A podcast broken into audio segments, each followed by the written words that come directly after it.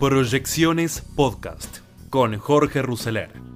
Economía, política, finanzas.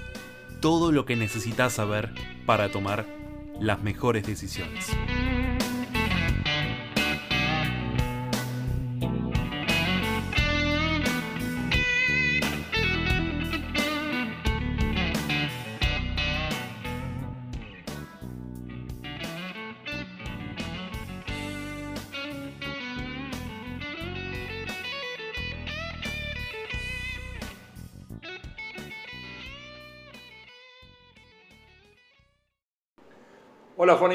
Bienvenidos a este nuevo capítulo, esta nueva entrega de Tiempo de Desafíos. Mi nombre es Jorge Ruseler, siempre acá por fonicanews.com y también nos pueden encontrar lógicamente bajando la app de Fónica Play.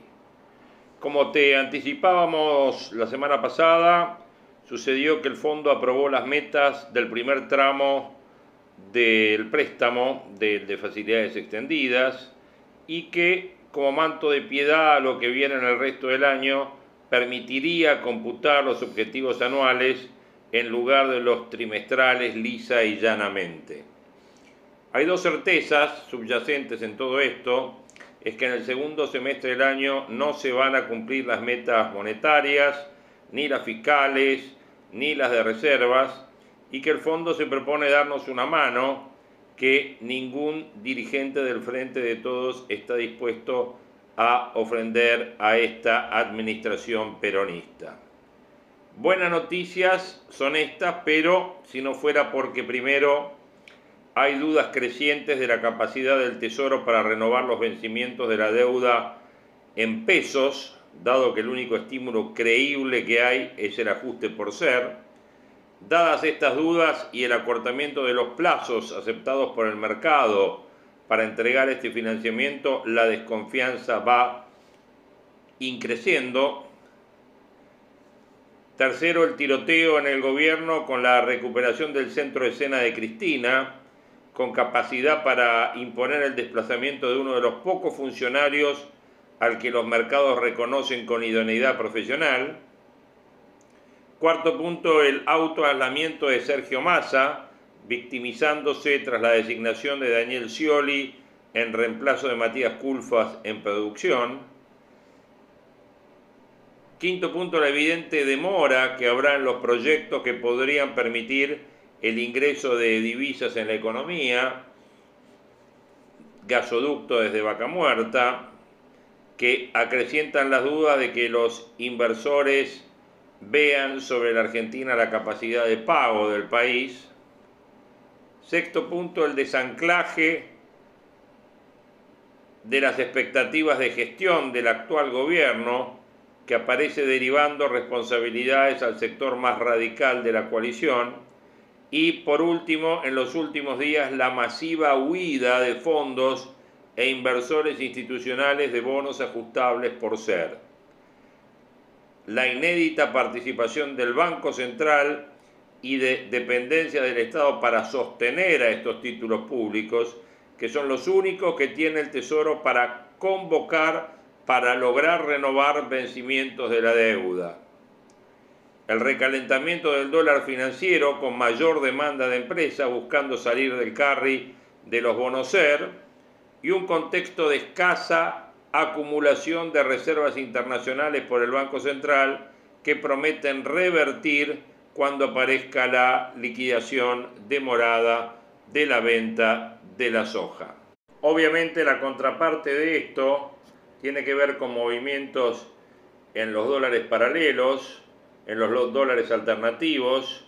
Las cotizaciones financieras siguieron avanzando debido al desplome de los bonos de referencia también en dólares, me refiero al, al, 30 y al contado con liquidación, que registran incrementos de más del 2%, viendo un dólar arriba de 223 pesos en su versión de contado con liquidación, viendo 209, 210, obviamente el mercado blue, y de esta manera las cotizaciones financieras vuelven a recalentarse y alcanzan su valor más alto para los últimos cuatro meses. El mercado de bonos viene a registrar fuertes caídas durante los últimos días, Esto está impactando de forma directa en los dólares que operan a través de la bolsa debido a que los títulos que cotizan en dólares exhiben caídas mayores que los que cotizan en pesos. En cuanto al tipo de cambio oficial, el minorista obviamente sigue la tabla de evaluación del 4% mensual, ubicándose en los niveles de 126 y 127. Así que bueno, eso es un poco la situación que estamos viendo. Tuvimos esta diarrea, digamos, pues llamémoslo así, de los bonos ser.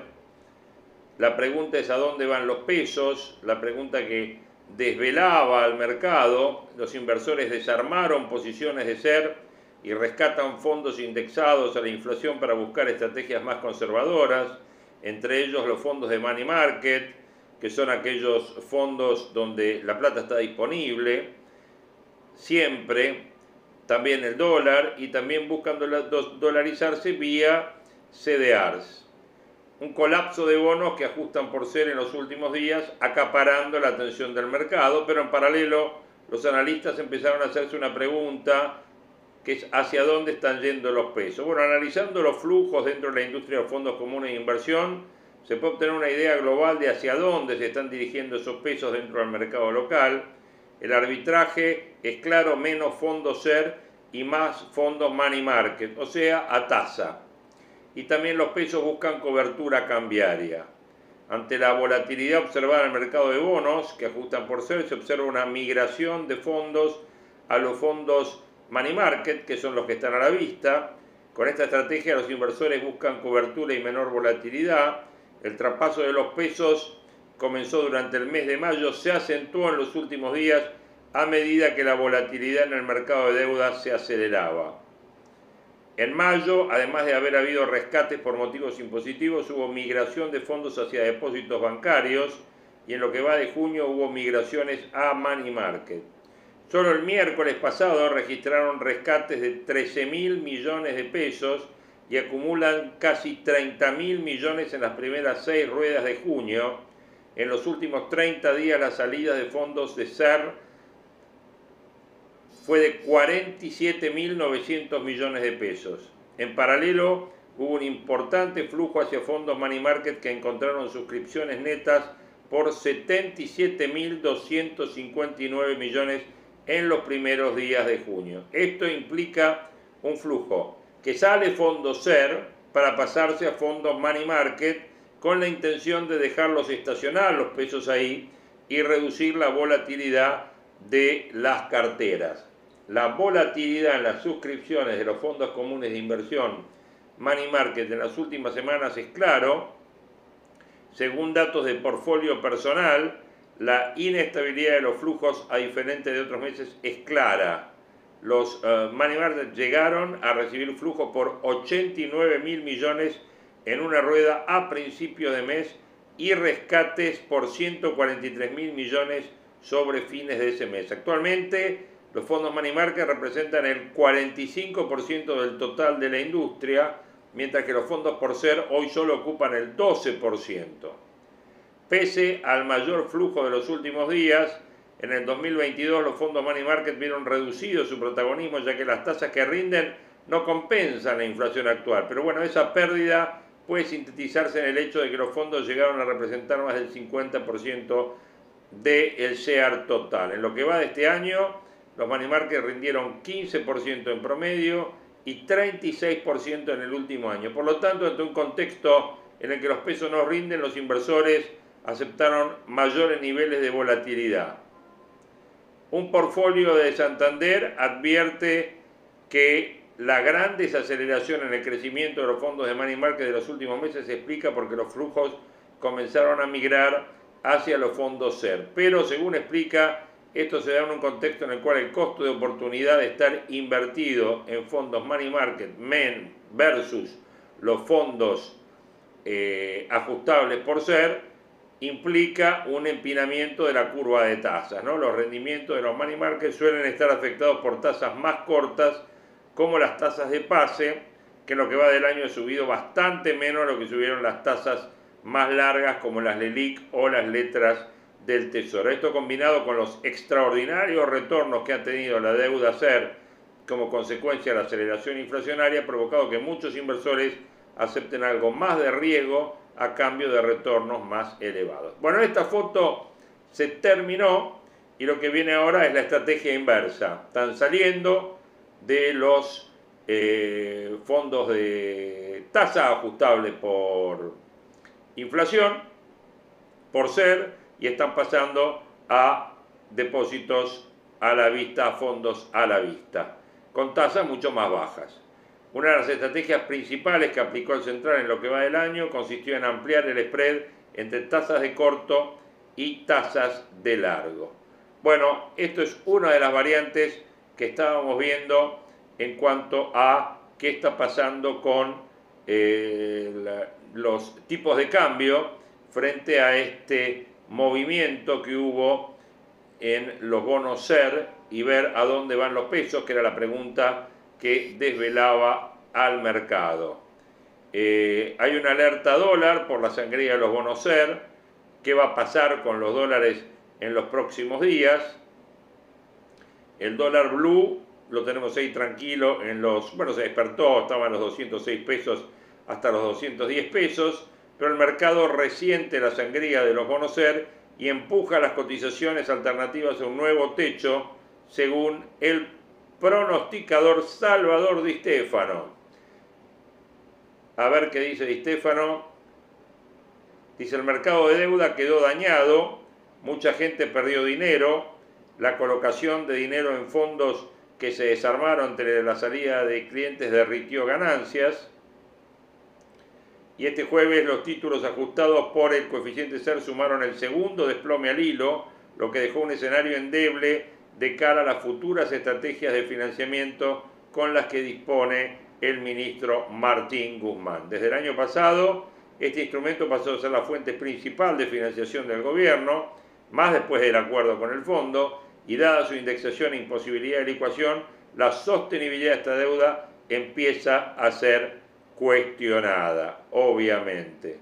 Gran malestar en el mercado y obviamente se habla de que volverían a subir los dólares alternativos. Para el analista de mercado y titular de la consultora que lleva su nombre, los dólares alternativos cotizarán arriba de 220 pesos con una perspectiva de suba de 250 pesos. Y ahondó en las razones, dice el razonamiento es simple, Argentina sigue con un déficit fiscal de 4.3% del PBI, que serían unos 21 mil millones de dólares.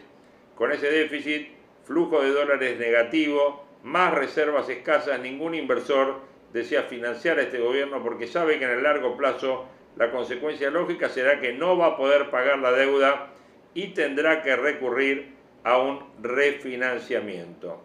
Si el dólar supera la marca de 2.20, es muy probable que inicie un rally arcista que lo posicione entre 2.40 y 2.50 en forma muy rápida. El lunes decíamos que el dólar de equilibrio estaba mucho más alto que el valor dólar en el mercado, la corrección no se hizo esperar y estamos en otra dinámica inversora en las actuales circunstancias. Así, de cumplirse esta tendencia, la brecha que estaba en el 70 pasaría de vuelta al 100%, una brecha lógica con la incertidumbre que generan las peleas de Palacio. Ahora llegó la hora de la verdad. Solito Martín Guzmán se endeudó en dólares 51.257 millones desde que llegó al gobierno y en un 95% utilizando como herramienta bonos ajustados por ser. No sabe cómo pagar esta deuda y lo peor, cuenta con pocas herramientas para detener la corrida. Tal vez llegó el momento de trabajar buscando superávit fiscal o reestructurando la deuda en pesos ajustada por inflación. Bueno, la opinión de Salvador Di Stefano frente a toda esta situación que está viviendo el mercado con la corrida de los bonos en ser, ajustables por ser.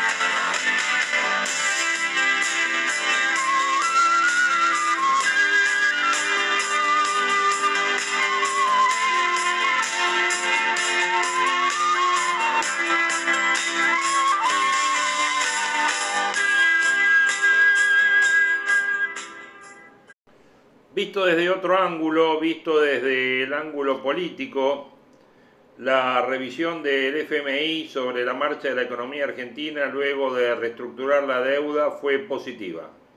El dato no es menor porque permite un desembolso a las arcas del Banco Central de cerca de 4 mil millones de dólares antes de fin de mes. Sin embargo, a pesar de cumplir con las metas con el fondo, la Argentina sigue sin llamar la atención de los inversores. Y como decíamos, de hecho los bonos profundizaron ayer su caída por persistentes desarmes de posiciones ante las dudas sobre el futuro de la economía local y externa, lo que llevó a una fuerte escalada del riesgo país a niveles máximos históricos.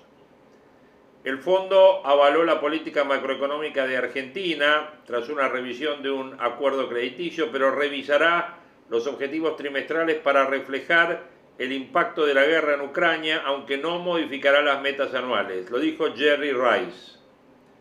De todos modos, el mercado sigue con dudas sobre la marcha de la economía. Según detalló la agencia Reuters, los bonos cayeron en promedio 1,5% con un arrastre de 1,2% en una plaza oferente en general, pero liderada por los activos que ajustan por inflación. Los inversores desarman sus inversiones, sus posiciones ante perspectivas de una desaceleración de la inflación en el segundo semestre del año, que afectan de alguna manera los títulos más cortos. Sin embargo, las bajas en los bonos más largos se explican por temores a un reperfilamiento de la deuda en pesos después de las elecciones presidenciales de 2023 y a la incapacidad de este gobierno de renovar los próximos vencimientos. Es decir, en lo que parecía ser uno de los momentos más calmos de las finanzas argentinas, producto del aval del Fondo de la Política Macroeconómica, el mercado le puso un freno a la ilusión. Un día antes, el mercado también había marcado una caída de hasta 13% en el desplome de los bonos de Argentina. La pregunta es si el mercado no descuenta o no cuenta con alguna ayuda desalentadora para tener una visión tan negativa de la Argentina más teniendo en cuenta que hasta el fondo tuvo un posicionamiento relativo. El ministro Martín Guzmán culpó directamente a la oposición, habló de la gran irresponsabilidad de sectores de la oposición de hacer circular versiones sobre un posible default, a la vez que criticó y ratificó la decisión del gobierno de fortalecer el mercado de deuda pública en pesos.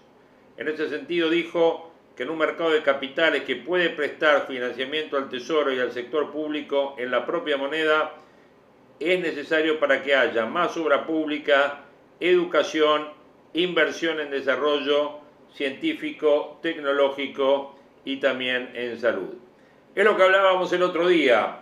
¿Se acuerdan que les mencioné que Guzmán había dicho en la reunión de AEA que el tema de la deuda tenía que transformarse en una política de Estado. Bueno, obviamente el ministro de Economía, no sé si se venía a venir lo que vino, pero veía algo complicado. Hay tres temas que están acaparando la atención, obviamente, de las noticias internacionales, de los mercados y la atención política y económica por estas horas. Por un lado, Matías Culfas dijo ante la justicia que la adjudicación de Techint está justificada y negó hechos de corrupción. El exministro calificó como un error el comunicado en off que provocó el escándalo en el gobierno y atribuyó sus dichos a una disputa política con Cristina Kirchner. La caída en los mercados de Wall Street que suma pesimismo a la convulsión local para causar nuevas bajas a bonos y acciones argentinos, un negativo dato de inflación en Estados Unidos tira para abajo un 3% los indicadores de Wall Street y el Standard Poor's cede 1% por debajo de los 88 mil puntos, los bonos en dólares argentinos caen otro 1%, el riesgo país sube a 2.060 puntos básicos, un, cierre de semana que se muestra otra vez negativo para acciones y bonos de Argentina, cuyos precios están condicionados por incertidumbre y pesimismo respecto de la economía doméstica, a lo que se complementa una aceleración inflacionaria en los Estados Unidos que sacude el resto de los mercados. En parte las caídas son por desarmes de cartera, entre muchas dudas sobre el futuro de la economía doméstica, y por otro lado, en medio de una elevada inflación difícil de controlar, y un aumento del déficit fiscal por más gasto público. Lo que decíamos de Wall Street tiene que ver básicamente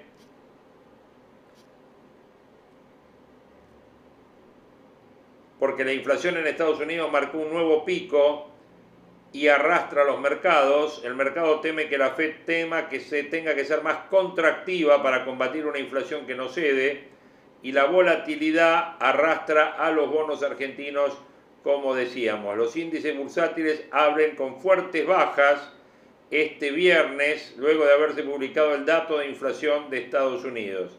Dato de inflación que marca 1% mensual, 8,6 anual y es la inflación más alta en Estados Unidos en los últimos 40 años. Este mismo resultado resultó peor de lo esperado, demostrando que la inflación sigue siendo persistentemente al alza y esto llevaría a la Reserva Federal a mantenerse contractiva por más tiempo, lo que complica el futuro de los mercados. Tres temas que son importantes, que están golpeando en lo que viene a ser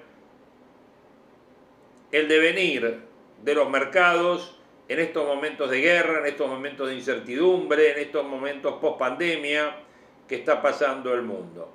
No me quise explayar, no quise hacer comentarios respecto de la presentación del presidente en eh, la cumbre de las Américas, porque realmente me pareció algo que me parece que no le quitó el sueño a ninguno de los líderes mundiales que estaba ayer en la cumbre de las Américas y mm, lo vi al presidente Fernández hablando como presidente de la CELAC y no hablando como presidente argentino. Por lo menos asumo yo que no habló como presidente argentino, aunque realmente me pareció una presentación lamentable.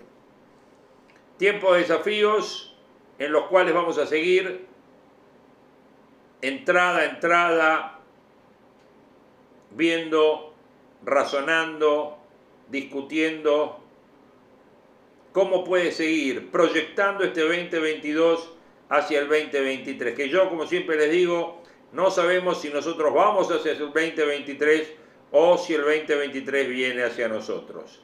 Bueno, lo veremos. Lo veremos y yo los espero en la próxima entrada. Les agradezco que nos hayan acompañado en este tiempo de desafíos de hoy y les mando un saludo grande y los espero en nuestro próximo capítulo de Tiempo de Desafíos. Acá, siempre en fonicanews.com, como cada semana. Editorial por Pablo Rossi. La vida no es en blanco y negro, o blanco o negro. A veces la política sí. Claro que en la vida eh, y en nuestras percepciones hay una gama de grises enorme. Los matices. Generalmente es bueno vivir con esta regla ¿no?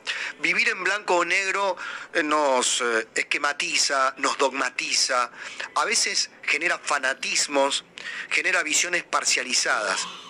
Ahora, la política en algún punto, la política, la organización, eh, la obediencia de la ley, hay determinados momentos que son blanco o negro. La ley se acata o no se acata. hay un sí o un no. Bueno, en este momento el mundo, al menos el mundo de esta parte, el mundo occidental, está claramente definido por Estados Unidos o definido por los países europeos frente a la guerra en Ucrania por democracias o autocracias. Esa es la primera definición que ha dejado Biden en este último tiempo, lo dijo claramente en Europa. Es más, lo acaba de decir en la Cumbre de las Américas. Tenemos que demostrar que la democracia funciona. Entonces, ¿estás del lado de las democracias o estás del lado de los autócratas, los dictadores? Alberto Fernández, lamentablemente, fue ayer a la Cumbre de las Américas a poner a la Argentina del lado de los dictadores, los autócratas, los populistas, los demagogos, los autoritarios. Punto. Nos puso una vez más del lado equivocado. Después están todos los análisis que puedan venir. Su desapego a la verdad, su desconocimiento sobre lo que es un bloqueo económico. Cuba no tiene un bloqueo económico, tiene restricciones impuestas unilateralmente por los Estados Unidos, pero comercia con muchos otros países. Lo, mismo le pasa a Venezuela. Alberto Fernández defendió los intereses de la Argentina ayer? No. Alberto Fernández lo están reflejando medios internacionales, españoles y de otras partes, fue a representar la voz del castrismo cubano y del chavismo venezolano. Listo. Fue a espetarle, a mojarle la oreja, al presidente de los Estados Unidos de hoy, aunque quiso congraciarse con él a la manera argentina, argentinita, peronista. Ah, tranquilo, maestro, tranquilo. Que usted y yo, Juan Domingo, ¿qué dice Juan Domingo Biden? ¿Eh? Maestro, somos del mismo palo, ¿vio? No, así no funcionan las cosas en el mundo, relativamente ordenado y serio.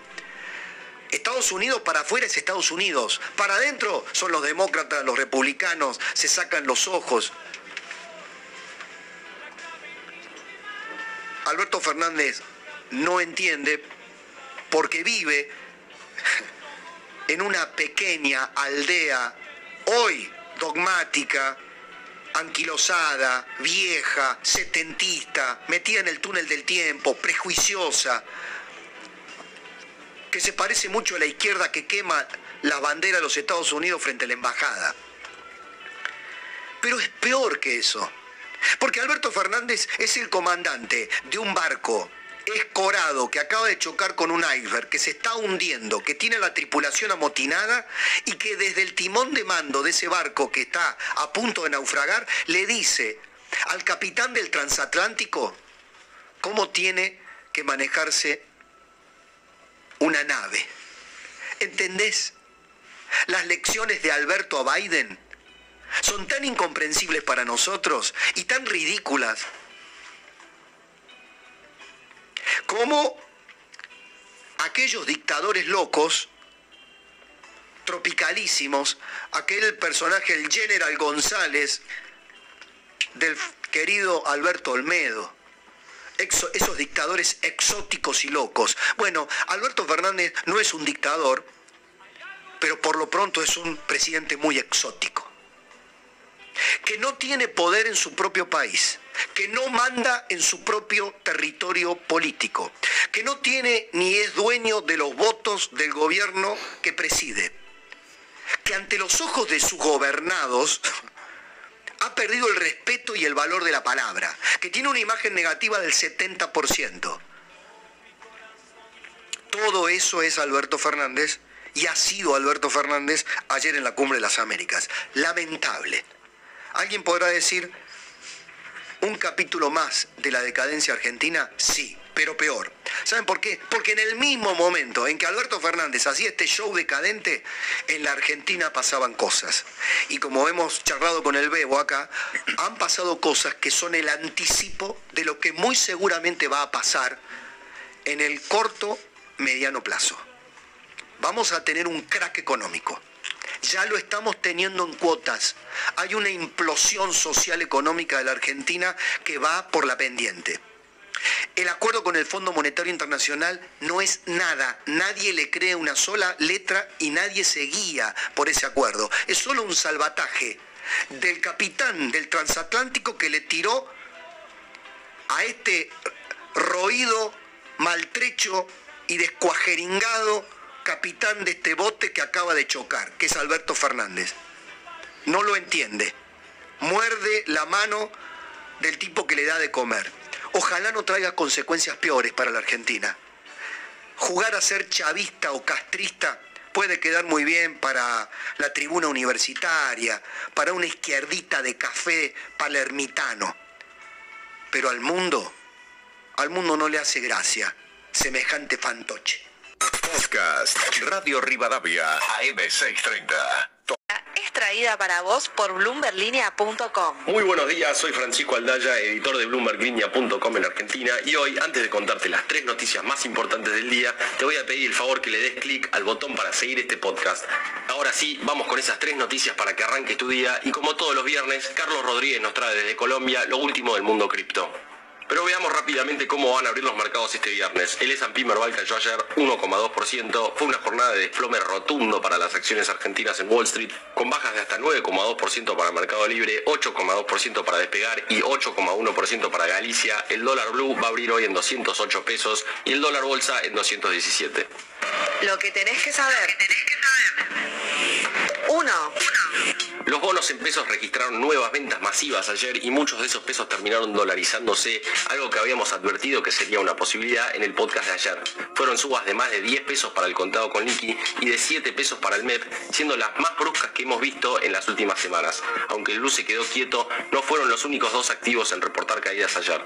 Todas las acciones argentinas en Estados Unidos quedaron en rojo, mientras que el riesgo país subió arriba de los 2.000 puntos por primera vez desde que se alcanzó el acuerdo con el FMI. En parte, eso tiene que ver con los rumores de que el gobierno tendría dificultades para cumplir con vencimientos de deuda este mismo año, además de comentarios en el mercado de que la oposición, en caso de ganar el año que viene, reestructuraría esa deuda en pesos. Pero tampoco ayudó lo que pasó en los mercados internacionales. Por lo pronto, el dólar se fortaleció, subieron los rendimientos de los bonos del Tesoro americano y cayó el Nasdaq, indicando que los inversores retomaron el famoso flight to quality. Y la calidad justamente no parece ser algo que estén encontrando hoy en los activos argentinos. 2.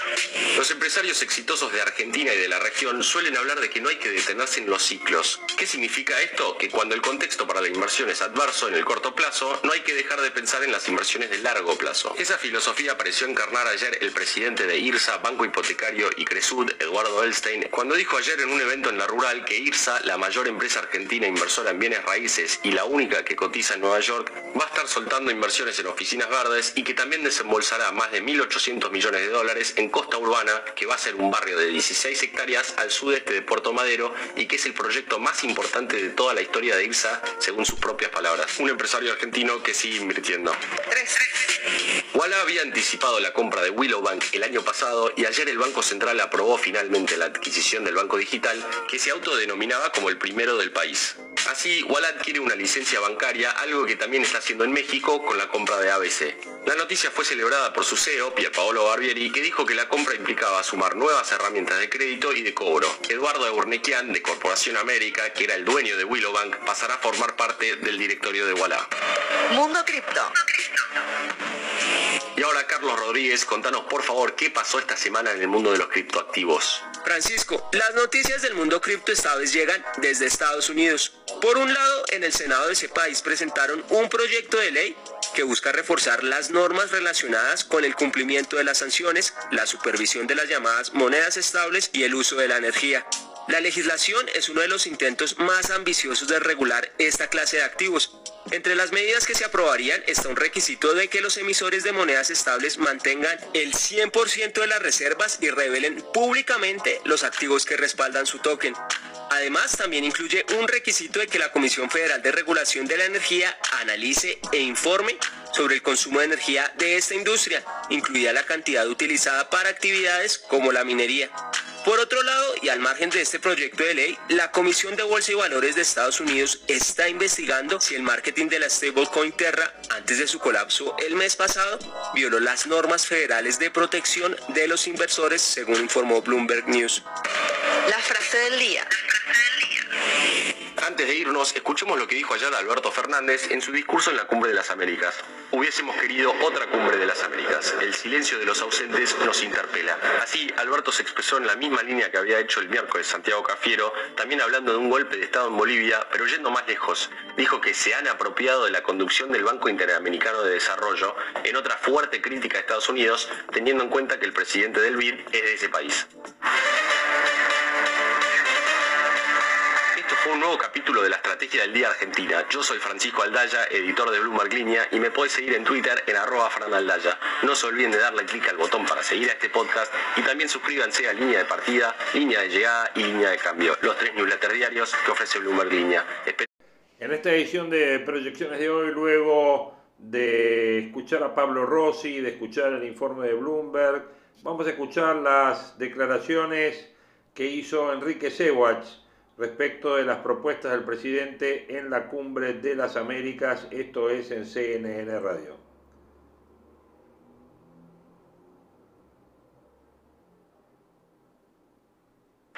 CNN Radio. AM950.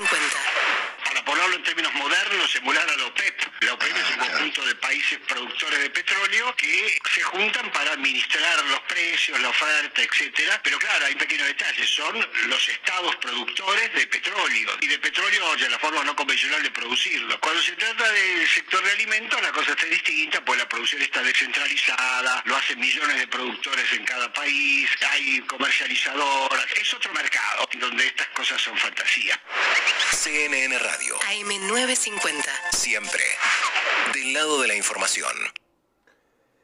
Enrique Sewach, economista, exdirector de Central, se refirió este viernes en CNN Radio a la propuesta de Alberto Fernández en la Cumbre de las Américas para organizar continentalmente la producción de alimentos y desarrollar el potencial energético enfocado en la transición y dijo que son fantasías.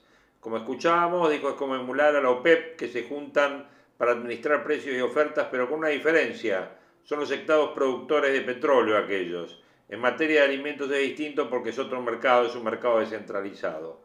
Consideró que el presidente tiene poca autoridad moral para hablar en estos temas, teniendo en cuenta que prohíbe la exportación de alimentos y carne, el sistema impositivo atenta contra la producción y no puede sacar gas. Encima, estamos en un momento crítico en cuanto a la inserción de Argentina en el mundo, no es momento de pelearse con el dueño de la plata. Consultado sobre los mercados en los últimos días, dijo es un fenómeno local y dijo lo que está encontrando ahora el gobierno es el límite a su colocación de deuda, lo que hace sospechar que esto va a terminar en una situación peor que la situación actual. El mundo es un efecto marginal en esta historia acá. El tema es que Argentina no bajó el déficit y se enfrenta con el muro de la deuda. Futuro cree que las medidas que tomará el gobierno serán más de lo mismo y al final del día esto es más emisión de pesos. Enrique Sewach, hoy en diálogo con CNN Radio. Nuestro buen amigo Willy Cohen hizo su resumen hoy también de economía, finanzas y empresas en el programa de Longobardi, haciendo referencia a que donde hay agricultura es más difícil que haya dictadura. Willy Cohen en CNN Radio Argentina. Y este es el resumen que les pasamos en Proyección. Es la agenda económica. En Longobardi por CNN AM950.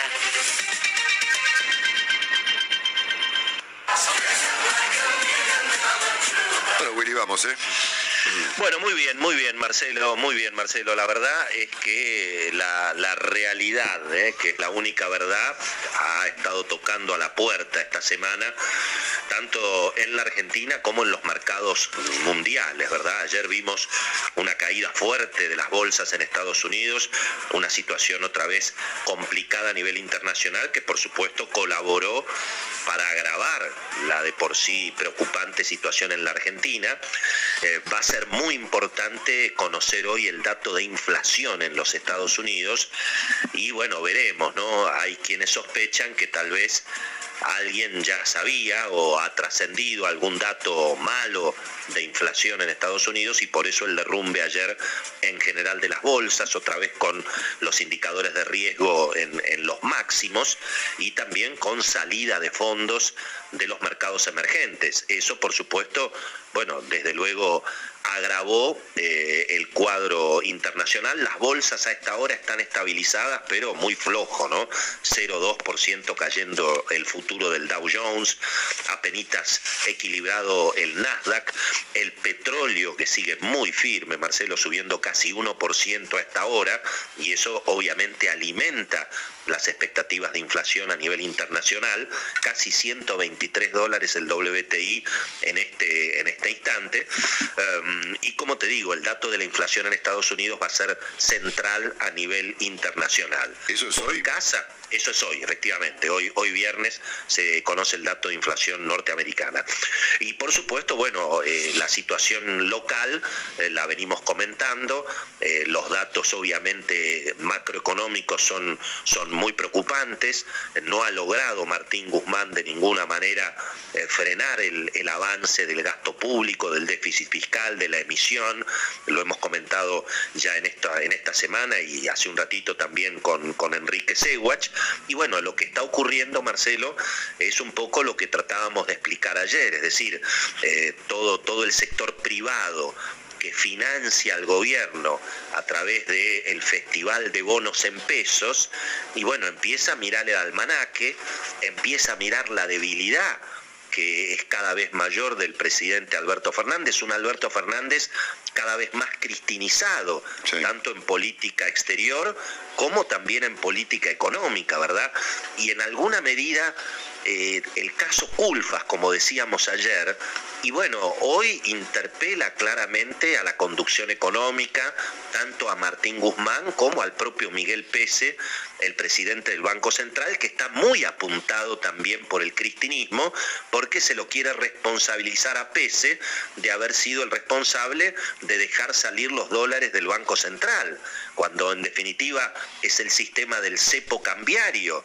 Eh, no, hay, no hay cosa más inspirado en lo que representa Cristina en materia económica que el cepo, y es el cepo el que vacía las reservas, pero bueno, ya sabemos las características del sector político que lidera Cristina, que es básicamente colocar siempre las culpas en los demás. Lo mismo que le está pasando al propio Alberto Fernández, le pasa a Martín Guzmán, le pasa a Miguel Pese, y el caso Culfas hace pensar, sobre todo en los mercados, y bueno, capacidad que tenga Pese y Guzmán para enfrentarse a las presiones del Instituto Patria, y bueno, van a ser menores, por esto de que mira, no te hagas el vivo con Cristina porque te va a pasar lo que le pasó a Culfas, ¿verdad? Y esto tiene también que ver con eh, toda esta bola de nieve, Marcelo, de la deuda en pesos, que además está indexada y por lo tanto no solamente hay que emitir para cubrir el déficit fiscal, sino que hay que emitir para pagar los intereses de la deuda en pesos que se emitió para cubrir el déficit. Es una situación que a medida que se va acercando el final de este mandato del presidente Alberto Fernández. Y bueno, nadie quiere tener deuda en pesos a largo plazo. Y al mismo tiempo esta dominancia de cada vez mayor de lo que representa eh, Cristina en materia económica. Y bueno, también empieza a generar algunas versiones eh, un poco preocupantes, que es que bueno, ¿qué pasaría si finalmente y bueno, eh, Alberto Fernández tiene que entregar a la conducción económica. Y bueno, y sabemos que eh, muchos de los economistas que rodean a Cristina, y bueno, no tendrían ningún problema eventualmente en reestructurar la deuda en pesos, casi casi lo dejan trascender como una especie de vendetta contra el sistema financiero. Y bueno, esto alimenta lo que hemos visto en estos últimos días en el mercado, que es que los tenedores de deuda en pesos no esperan hasta el vencimiento del bono, lo revientan en el mercado secundario, salen a buscar los pesos y bueno, adivina qué hacen con esos pesos. Todo el mundo sabe. Eso es lo que presiona el contado con liquidación y eso es lo que hemos estado viendo en esta semana que ayer obviamente generó esta suba tan tan impactante, 4,5% ayer el dólar libre ilegal a través del contado con liquidación, cotizó entre 219 y 220 pesos, lo que parecía muy estabilizado. Por supuesto, eh, es una suba de 4,5% en un activo que venía congelado prácticamente hace 6, 7 meses. El contado con liquidación lo teníamos en 210 pesos prácticamente los últimos 4 o 5 meses con una inflación acumulada de 25-30%. Pero bueno, Marcelo, cuando el dólar llega a la tapa de los diarios, todos sabemos lo que esto significa obviamente, obviamente en la Argentina. Así que aquí hay eh, esta, esta situación, 30 mil millones de pesos se fueron en esta semana de bono ser, que es como lo explicábamos ayer, es como si a un particular le vence el plazo fijo y le dicen, che, mira, lo tenés que renovar ah, hasta eh, agosto, septiembre del 2023. Y bueno, va a hacer la cuenta y dice, che, pero ahí ya van a hacer las pasos, qué sé yo. Y entonces no, ¿sabés qué? Dame, por lo menos dame la mitad renovalo, pero dame la mitad de los pesos. Esto es lo que está ocurriendo, eso hizo caer fuertemente la paridad de los bonos en pesos y allí es donde ayer, un poco tardío, salió el gobierno a tratar de sostener como manotazo de ahogado, tratar de sostener esas paridades comprando bonos en pesos, como para que el mercado, eh, digamos, diga, bueno, eh, hay, una, hay una situación que lo estabiliza. Además, no te olvides, Marcelo, prácticamente todos los meses el gobierno tiene que emitir más bonos en pesos para precisamente financiarse. Así que si, si no se defienden esos papeles, eh, es muy difícil que el gobierno pueda lograr justamente cumplir este, este programa. Ahora, para defender la paridad de los bonos en pesos hay que emitir pesos y eso termina tarde o temprano, como vimos ayer también eh, presionando al mercado del contado con liquidación. Sufrieron también las acciones argentinas que cotizan afuera, eh, con caídas importantes, entre 7 y 8% la mayoría de las, de las acciones argentinas que cotizan en Wall Street. Los bonos de la deuda en dólares, bueno, ahí directamente, los bonos que reestructuró Martín Guzmán están cotizando abajo de 25 dólares por lámina de 100.